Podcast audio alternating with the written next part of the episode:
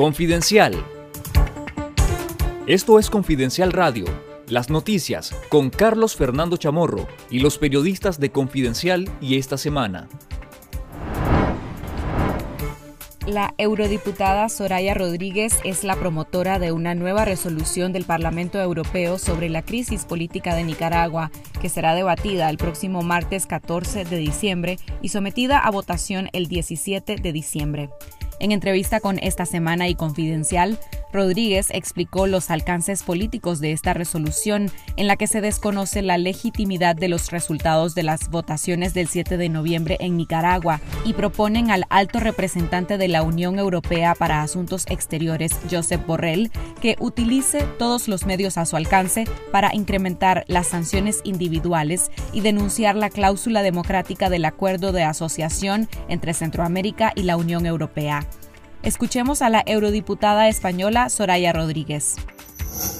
En esta resolución le instamos al alto representante, Josep Borrell, a que efectivamente la Unión Europea eh, utilice todos los instrumentos a su alcance para poder incrementar eh, las sanciones que mm, ya han sido individuales eh, puestas por parte de la Unión Europea. Pedimos precisamente también en la resolución el que todos los Estados miembros eh, puedan supervisar los fondos europeos asignados a través de instituciones multilaterales y financieras como el Banco Centroamericano de Integración Económica para garantizar que tampoco por esta vía haya una financiación que pueda reforzar al régimen por otra parte, también pedimos que de forma también eh, clara se ponga en marcha la cláusula democrática del acuerdo de asociación para eh, indudablemente denunciarlo, suspenderlo el giro de Nicaragua hacia la República Popular China no tiene que ver con las afinidades ideológicas que aludió Daniel Ortega para justificar el nuevo alineamiento, sino que responde a una necesidad de recursos económicos y apoyo político de parte del régimen ante el cierre de espacios en Occidente, considera el politólogo costarricense Constantino Urcullo Fournier.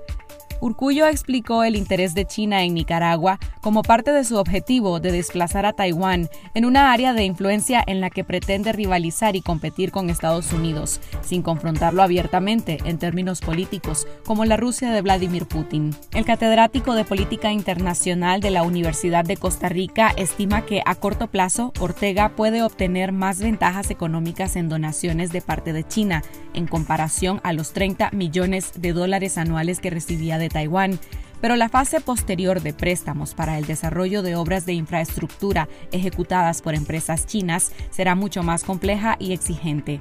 Escuchemos al politólogo costarricense Constantino Urcullo Fournier. Yo creo que Ortega sigue pensando en que la cooperación china son regalitos y regalitos y regalitos y cooperación social en el sentido de este, darle más a los pobres con criterio de este niñito Dios o de San Nicolás. Y los chinos son comerciantes y prestan a cambio de intereses. Pero no es lo, lo, que Ortega se imagina, una congregación de monjitas generosa que le va a dar todo lo que él necesita. Ahí está absolutamente equivocado. El obispo auxiliar de Managua, Monseñor Silvio Báez, llamó a los miembros de la policía y el ejército a dejar de reprimir al pueblo y a no ser cómplices de gobernantes autoritarios y corruptos. Desde 2018, la sociedad nicaragüense vive un estado policial de facto y enfrenta una crisis sociopolítica que ha dejado 355 asesinados, un millar de presos políticos, de los cuales 167 permanecen encerrados y miles de exiliados. Baez está exiliado desde 2019 por la persecución y amenazas de fanáticos del régimen de Daniel Ortega. Escuchemos al obispo auxiliar de Managua, Monseñor Silvio Baez. Quienes forman parte de un cuerpo policial o de un ejército no tienen por qué ser crueles, ni por qué estar al servicio de tenebrosos grupos de poder político y económico. También quienes forman parte de un grupo policial o de un ejército pueden acoger a Dios en su corazón, y encontrar el camino de la alegría, si renuncian a reprimir al pueblo, si siguen su conciencia recta y dejan de ser cómplices de gobernantes autoritarios y corruptos. Esto fue Confidencial Radio.